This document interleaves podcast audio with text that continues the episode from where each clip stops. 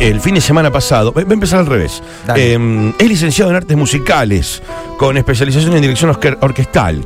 Eh, estudió con Mario Bensecri, egresó de la maestría en dirección orquestal en la Escuela de Música Bachman Meta, en la Universidad de Tel Aviv, Israel. Eh, participó activamente en clases magistrales con Subin Meta, Benjamín Sander, Matías Pincher, entre otros. Recibió beca de excelencia de la Carlton Foundation. Eh, pues es que podría seguir, es impresionante. Fue director musical asistente de la Orquesta Filarmónica de Buenos Aires entre 2017 y 2019.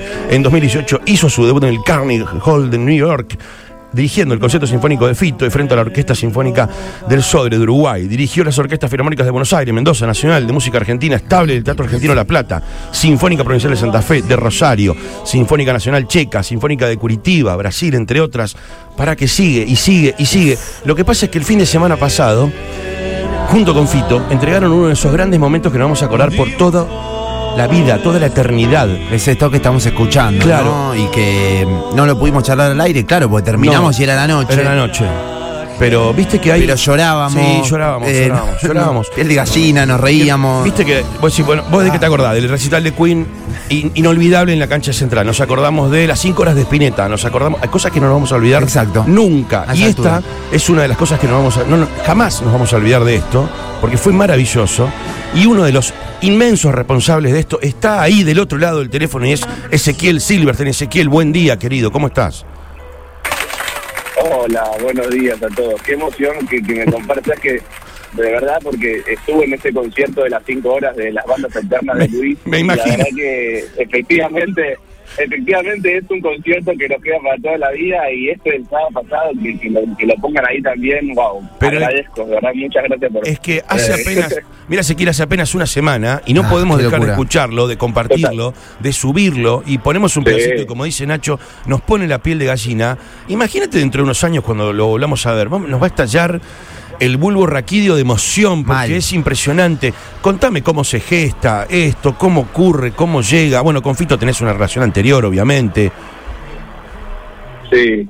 Bueno, nada, se gesta primero y principal por el amor que tiene Fito por Charlie García. Creo que ese es, el, es la madre de, de todo este evento. eh, el amor, el respeto, la admiración que él le dice el hermano mayor, ¿vieron? Y como saben ustedes muy bien, este Fito viniendo a Buenos Aires desde Rosario y cuando, cuando aparece la oportunidad de comenzar a tocar con Charlie, bueno, y ya, y todo es historia, ¿no? Y bueno, nosotros estábamos eh, efectivamente con, con Fito, eh, eh, pasan esas cosas hermosas con él, porque así también como fue el Carnegie Hall, que, que un día para el otro apareció la posibilidad, y yo recibo un llamado de él que me dice, ese, de tal la posibilidad de tocar el Carnegie Hall con la orquesta, vamos, obvio, o sea, uno ve la agenda y es imposible realmente, ¿no? Pero, o sea, claramente sí, porque son muchas oportunidades de la vida. Y hace menos de un mes fui a la casa, para, para- estábamos trabajando para otra cosa, y me dice, mira, el 23 de octubre toco el Colón para el cumple de Charlie, cumple 70. Bueno, buenísimo, le digo, yo pensé que me lo estaba contando como que iba a tocar con piano solo, y al instante me dice, y le metemos orquesta, ¿no? Obvio, le dice. Yo digamos, sabía que veía, veía la agenda y sí, Dios, o sea, vamos, vamos. O sea, con, con, con Fito es, así y es hermoso. Pero claro, como quien te tira, che. Pero te lo tiro como quien te tira, che, mira, puse una entrañita, ¿querés venir? Digamos, o sea, así, de la nada. Totalmente, total, total. Prendí el fuego, venite. Este, pero lo hace, digamos, a ver, eh, él realmente lo hace por que también es muy lindo el, el vínculo de confianza que hemos este, armado a lo largo de estos años y de todos los, los logros y los, los partidos ganados, digamos.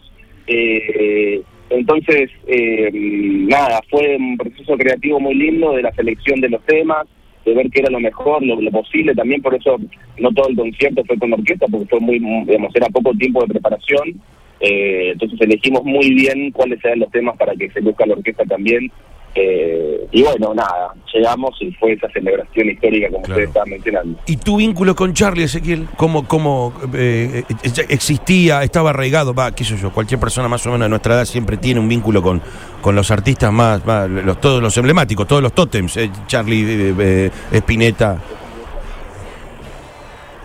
Sí, eh, bueno, tanto la, la, la, la, digo, la música de, de, de ellos tres, de Luis, de Charlie y de Fito, es, el, como el soundtrack de mi infancia, digamos, y de mi vida, y lo sigue siendo.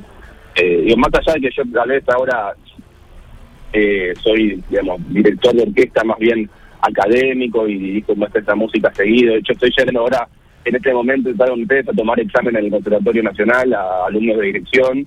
Eh, digo, más allá de eso, es, es, es- yo le decía a Fito el otro día, o sea, obviamente tuve que estudiarlos, pero después digo, los temas los conozco perfectamente, son eh, es, es- es mi ADN esa música. Y aparte, bueno, hay una cuestión también en lo personal muy linda porque, mm, porque en los años 80 Charlie tomó clases de piano con mi abuela Pichona. Subiste, Eh, subiste un hilo en Twitter, ¿no? Explicando y, y subiendo Sí, fotos. sí, Re emocionante. Sí, sí, sí, sí. Muy lindo que se, se reviralizó, estaba contento yo. La verdad que uso muy poco Twitter y dije, bueno, entonces le comparto acá y, y se disparó y estuvo lindo. Entonces fue como encima eh, algo que, que, estuvo bueno y nada, ella estaba ahí para mí, requete presente. Fue mi primera maestra también de piano, entonces como que muchas cosas unificando y, y tenían una relación hermosa ellos. Eh, Charlie mi abuela, eh, no lo conocía Charlie personalmente todavía, pero bueno, este, sigo con la, la esperanza de, de algún día poder hacerlo. Eh, Ezequiel, eh, te pregunto, ¿no? Eh, eh, en realidad hay un montón de cosas para preguntarte, Hay pero tanto, ¿verdad?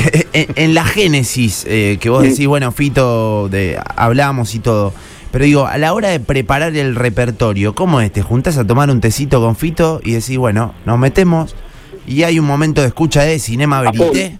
Ponele. Bueno, parece como si hubiera estado ahí con nosotros, porque fue exactamente así.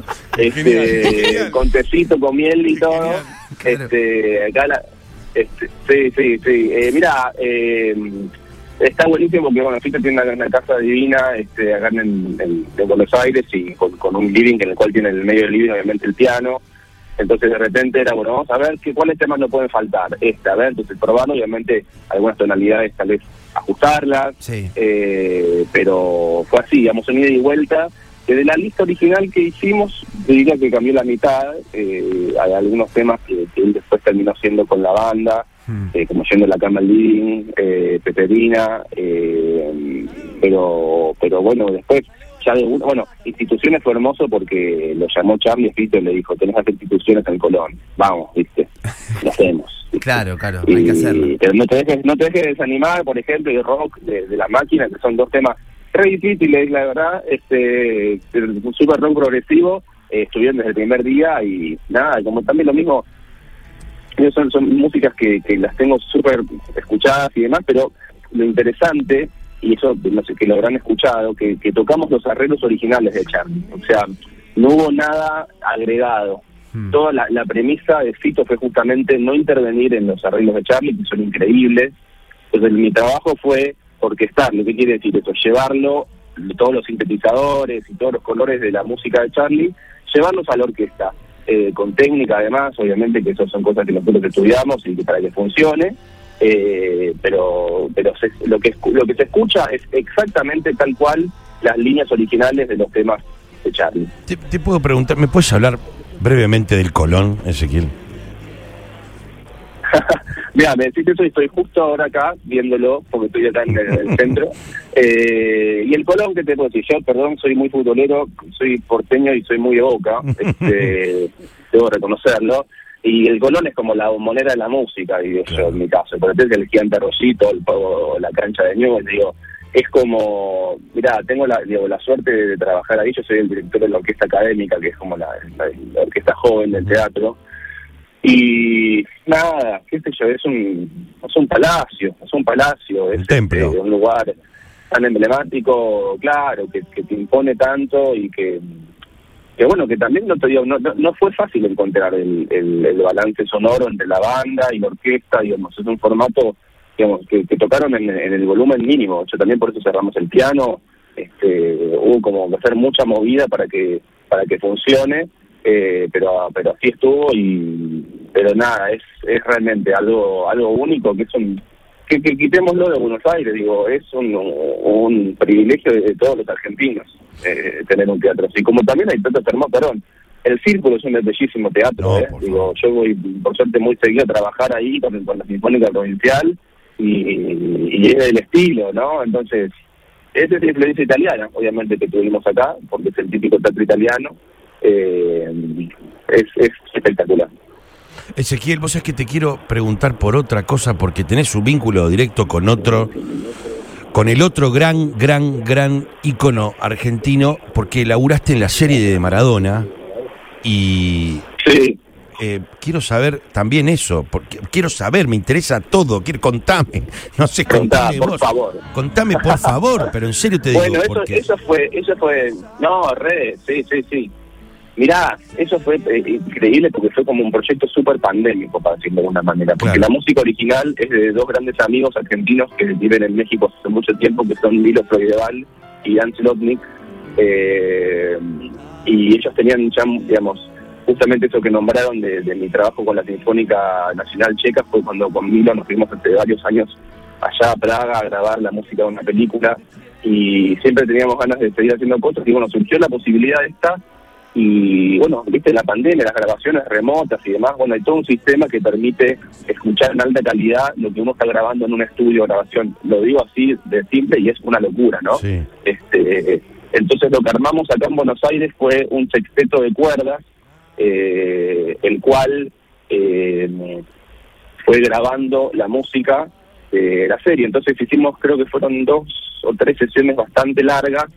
Eh, en- de hecho, en, en el estudio Romafonic, que sea lo que antiguamente era Circo Beat, el estudio de Fito, eh, y ahí lo que hicimos eso fue fue la, esta, digamos, grabar el, el, score, se llama, ¿no? O sea, la, la, la música principal de, de la serie. Eh, nada, escúchame, es, es un honor también, es, es muy, muy, muy fuerte, es muy grosso. ¿Viste muy algo grosso. ya? ¿Viste algo? Me imagino que aunque es un par de capítulos habrá visto.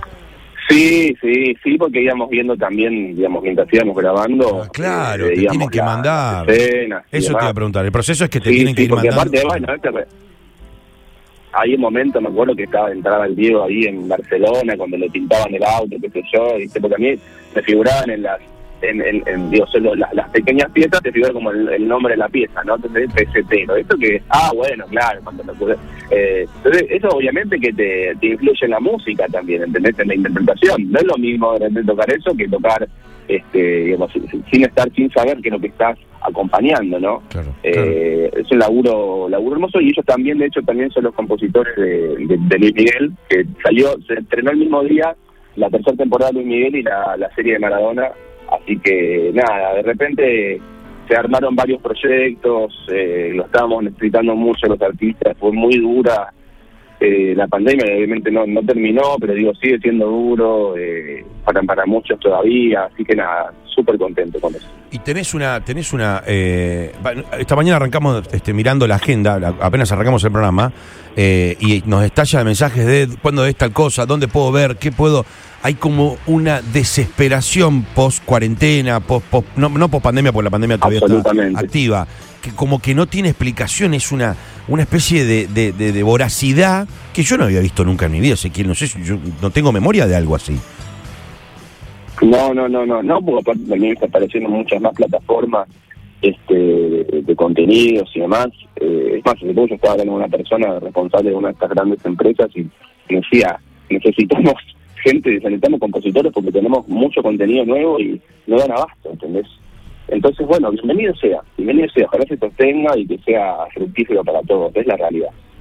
Ezequiel, eh, te traigo de vuelta al Colón porque, bueno, estoy musicalizando y, y voy viendo los momentos. Y hay uno en particular, Sí. eh, en cuando ya me empieza a quedar solo, en la que acá, eh, si escuchás, parás el carro y se cae el Colón prácticamente. Ah, sí, claro, cuando el, el, el aplausos. Ah, lo estamos escuchando en este no, me, momento. me tiene gallina. Sí, sí, sí. Y Fito es como que se le nota que no, no puede eh, cantar, es como... no Fito, sé, me, Fito me había, anti- me había anticipado, Fito me había anticipado, me dijo, cuando llegue ese momento, dijo, cuando llegue ese momento, yo no sé cómo voy a hacer para cantar. Me lo dijo así. ¿Entendés? sí. Y, así fue. Así Digo- fue, eh, viste. Eh, sos un chabón con un montón de escenarios recorrido, eh, recontra profesional, pero se te mueve una fibra, digo, en ese momento. Estás cargando, o sea, es, es, nada, te volvés a, volvés a, viste, también cuando, cuando tocamos eh, rock, dijo, esto yo lo escuché en el auditorio de la Fundación Astengo cuando tenía 13 años, ¿entendés?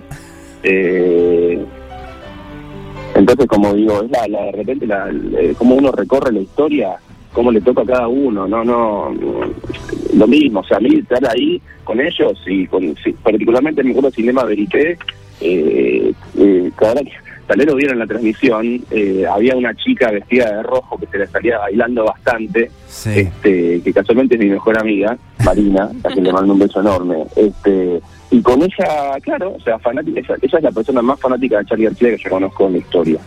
Eh, y Cinema Verité era un tema que tocábamos en su casa, ¿me ¿entendés? Cuando éramos chicos y, y nos íbamos este, como entrando en la música y estar de repente, tocar este tema con Fito en la celebración de los 70 años de Charlie en el Colón, o sea, explícamelo.